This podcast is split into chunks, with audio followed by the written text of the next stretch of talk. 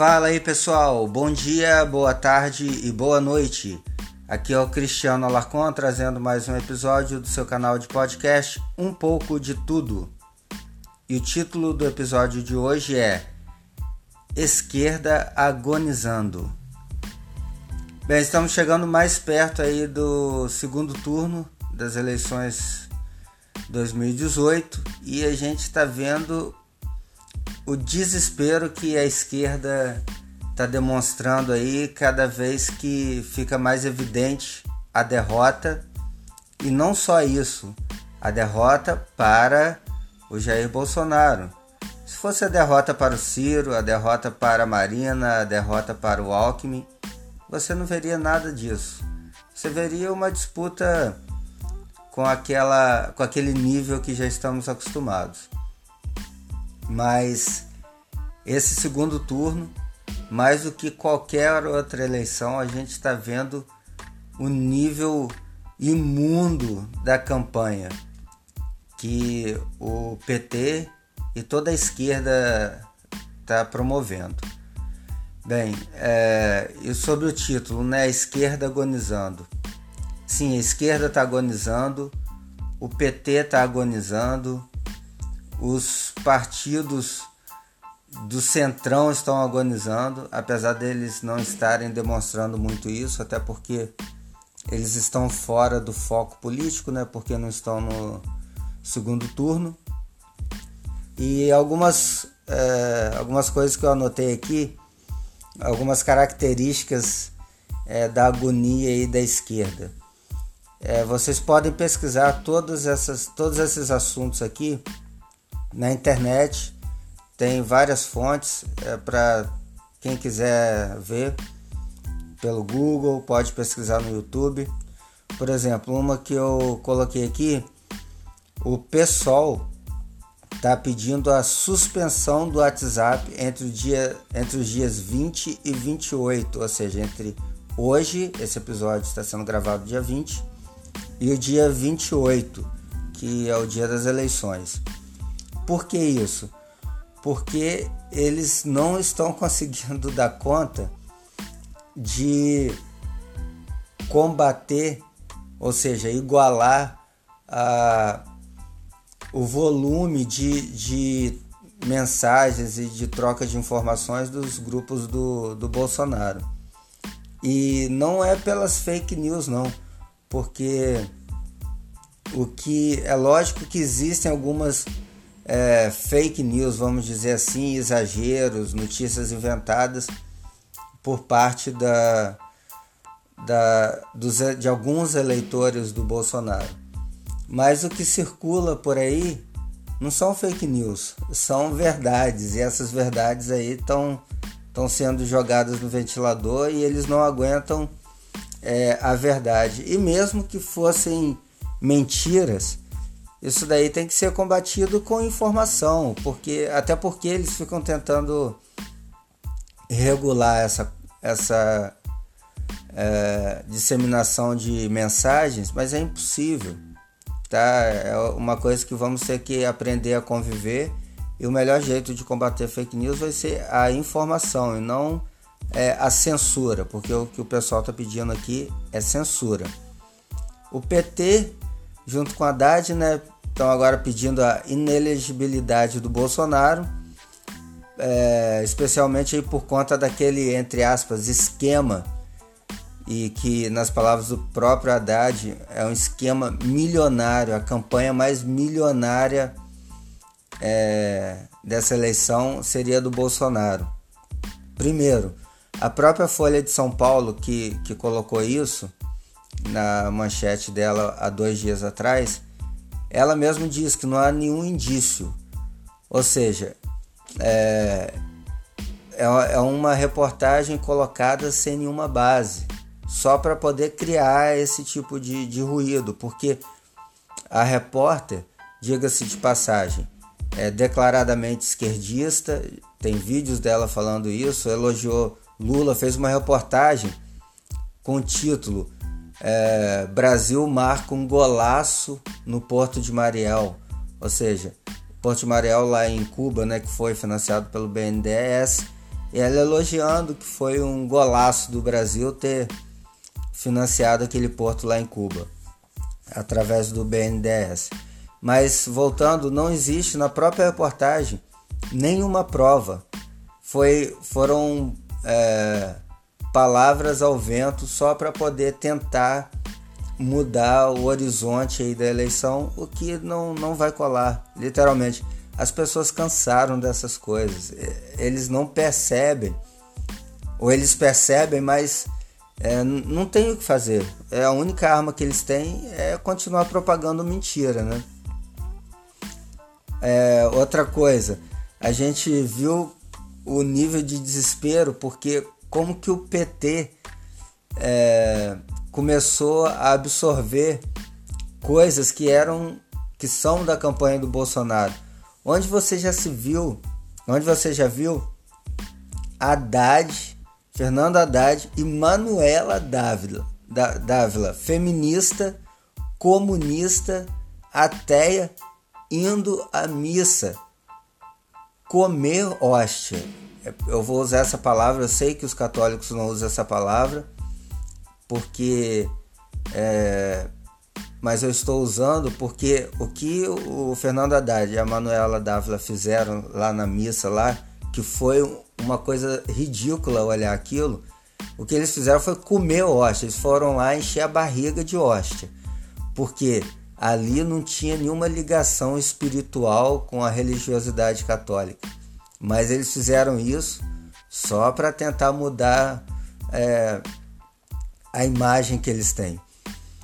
Outra coisa, o, Haddad foi aconselhado por governadores lá do Nordeste a defender armas para a população, porque os governadores falaram com eles, com ele que esse discurso do Bolsonaro está surtindo efeito lá no Nordeste. As pessoas estão simpáticas a essa ideia que sempre foi uma ideia do Bolsonaro.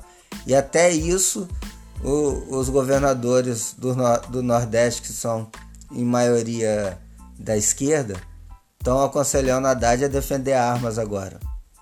O PT mudou a identidade visual do vermelho, que sempre, sempre foi desde o primeiro dia. O PT sempre foi vermelho. Agora está com aquela identidade visual da campanha verde e amarela, com as estrelas do Brasil, abandonou a estrela do PT. É, tudo também para tentar enganar as pessoas. Mas isso só mostra a hipocrisia. As pessoas não, não engolem, não compram mais esse tipo de coisa. Né? Outra coisa que era impensável há, há duas semanas atrás, antes do primeiro turno o PT construiu toda a campanha primeiro, insistindo que o Lula seria presidente para poder tentar massificar o máximo possível o nome dele, mesmo sabendo que ele não poderia ser. O cara tá preso, mano. O cara tá preso e julgado em segunda instância. É só abrindo um, um parênteses. Eles falam que o, não foi transitado em julgado, ainda tem recurso. Isso é mentira. Quem julga as provas e os depoimentos, quem julga o mérito de culpado ou inocente é a primeira e a segunda instância. O STJ, que é a deveria ser a última instância, e por fim o STF, que nem deveria se meter nesse tipo de coisa, mas hoje é, eu até já fiz um episódio já há muito tempo, é totalmente desvirtuado, eles entram em, em, em casos específicos mas mesmo o STJ e o STF não julgam se as provas são verdadeiras, se o cara é culpado ou inocente. Eles julgam só se os trâmites foram seguidos. Não há mudança de sentença pelo STJ e STF. Ou seja, ele já está condenado e isso não vai mudar. Tanto é que o STF mesmo e o STJ têm reiteradamente negado habeas corpus, é, e outras coisas a favor do Lula. E mas aí voltando, onde já se viu o PT e o Haddad abandonarem o Lula? É, por, foi até a sugestão do próprio Lula, né? Ou seja, primeiro turno e antes disso, Haddad era Lula, Haddad é Lula, Haddad é Lula. Nem aparecia Manuela Dávila. Hoje você pega o material de campanha, Haddad, verde e amarelo, vice Manuela, não tem nem foto do Lula. É, mais uma, uma, um parêntese, eu tenho certeza que se o Lula fosse candidato, ele seria esmagado da mesma forma nas eleições. Ou pior, por quê? Porque você teve os votos do Haddad são uma parte é, que foi herdada do Lula, não é? E uma outra parte de pessoas que não gostam do Lula, mas não tem nada contra o Haddad, porque a rejeição do Haddad é muito menor do que a do Lula. Então, o, o, os votos do, do PT hoje no Haddad são uma parte que é a maior, isso é verdade, de votos transferidos do Lula, mas existe uma parte que são votos do próprio Haddad, não são do Lula. Ou seja, se o Lula fosse candidato, só, só os votos dele permaneceriam e, e certamente seriam menores do que são agora. Mas o fato é que eles abandonaram o Lula, coisa inimaginável há pouco tempo.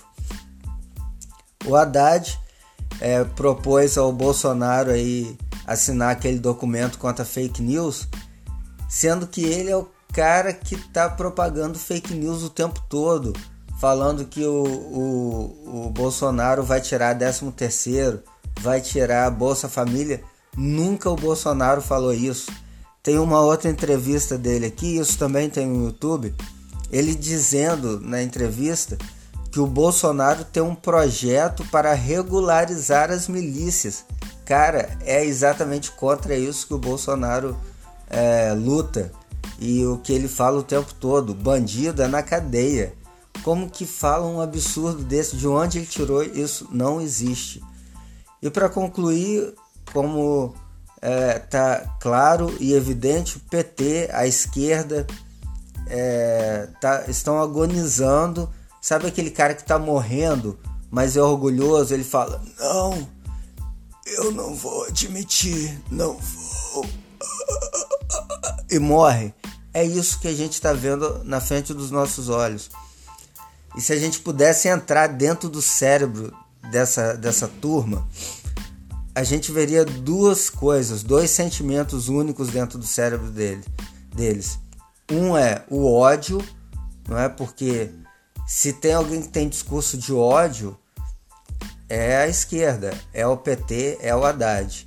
Porque, mais uma vez, o Bolsonaro nunca pregou ódio contra mulher, contra gays, contra negros, que é mais uma fake news que eles ficam falando que se o Bolsonaro for eleito, ele vai sair fuzilando gay, negro e mulher pela rua. Cara, isso nunca ele falou. Ele sempre pregou a justiça e a punição contra bandido. Bandido. Seja ele hétero, seja ele homossexual, seja ele branco, seja ele preto, seja ele homem ou seja mulher. Isso que ele sempre pregou. Ele nunca pregou é, ódio e violência contra as pessoas porque pensam diferente dele. E o outro sentimento também que, que divide aí a outra metade da, do cérebro e do coração das, das pessoas é o pavor. Eles estão apavorados porque nunca um candidato se propôs a colocar, a abrir todas as imundícias do governo. Agora, pode ser que ele não consiga fazer, que a pressão seja muito grande, mas é o que ele tem prometido. E o que tem deixado essa galera apavorada é porque o Bolsonaro não tem nenhuma ligação com o establishment, com o poder já que, que, que domina hoje. Ou seja, é possível sim que ele chegue lá e abra os contratos do BNDES, abra os contratos da Petrobras e de todas as empresas estatais e da máquina pública. E isso apavora essa galera, apavora, porque eles sempre se protegem, eles sempre se protegem, seja PT, PSDB, PDT, mas agora chegou um cara que pode sim é, abrir toda essa maracutaia que não é pouca e é podre, e é nojenta e é fedorenta, porque ele não tem ligação com nenhum desses grupos que está aí. Agora imagina se isso se tornar verdade. O que que não vai sair dali de dentro de, de, de coisas imundas, de roubo, bilhões.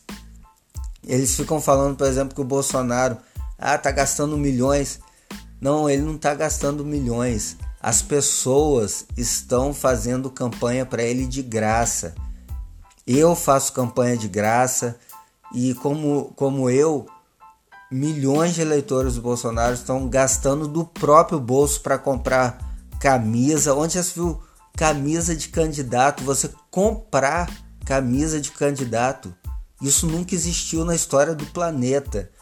Então as pessoas estão tirando do próprio bolso e estão gastando na campanha do Bolsonaro. E isso é mais um motivo de desespero e apavoro dessa, dessa galera.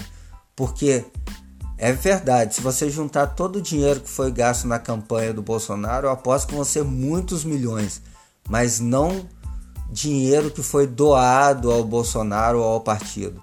É dinheiro particular, as pessoas estão se engajando na campanha. E isso daí a esquerda nunca conseguiu e lugar nenhum do mundo conseguiu. A campanha, o gasto do Jair Bolsonaro, que ele declarou, eu acho que vai ser um milhão de reais, alguma coisa assim, que foi feita com doações direto para a campanha dele, de pessoas físicas. Eu sou um exemplo, eu mesmo doei 50 reais, e assim como eu, muitas pessoas doaram, e dinheiro que ele tirou do próprio bolso, inclusive nem o fundo partidário ele usou, né? Então, essa campanha é, é uma coisa nunca vista na história da, de campanhas presidenciais pelo mundo todo. E já pensou esse cara ganhando, independente, sem poder econômico por trás dele? Por isso é o nível de desespero e de agonia da, da esquerda e de todo o establishment que a gente está acostumado aí chamado de centro. Por isso que todos eles estão desesperados. É simples assim. Mas agora vamos esperar próximo domingo, daqui oito dias se Deus quiser, a gente vai ver o Bolsonaro eleito e aí, meu amigo, a partir de 1 de janeiro, essa galera vai ter que é, botar as barbas de molho porque o bicho vai pegar, vai pegar sim. É isso que eu queria falar com vocês depois de algum tempo. Agradecer aí as pessoas que continuam prestigiando o canal. É, espero que possa retomar uma frequência maior e uh, terminando as eleições a gente começar a falar sobre outras coisas, outros assuntos, é, principalmente filosofia, literatura, coisas que eu quero muito abordar, mas é, nesse momento eu sinto que é, eu preciso falar sobre política, falar sobre eleição, não tem como fugir, é uma responsabilidade muito grande, é, é, uma, é uma questão que vai influenciar na nossa vida por pelo, por pelo menos os próximos quatro anos. Mas, na verdade, um governo ecoa muito mais do que quatro anos. Né? Então é isso aí, pessoal. Mais uma vez, obrigado. Fiquem com Deus e até o próximo episódio.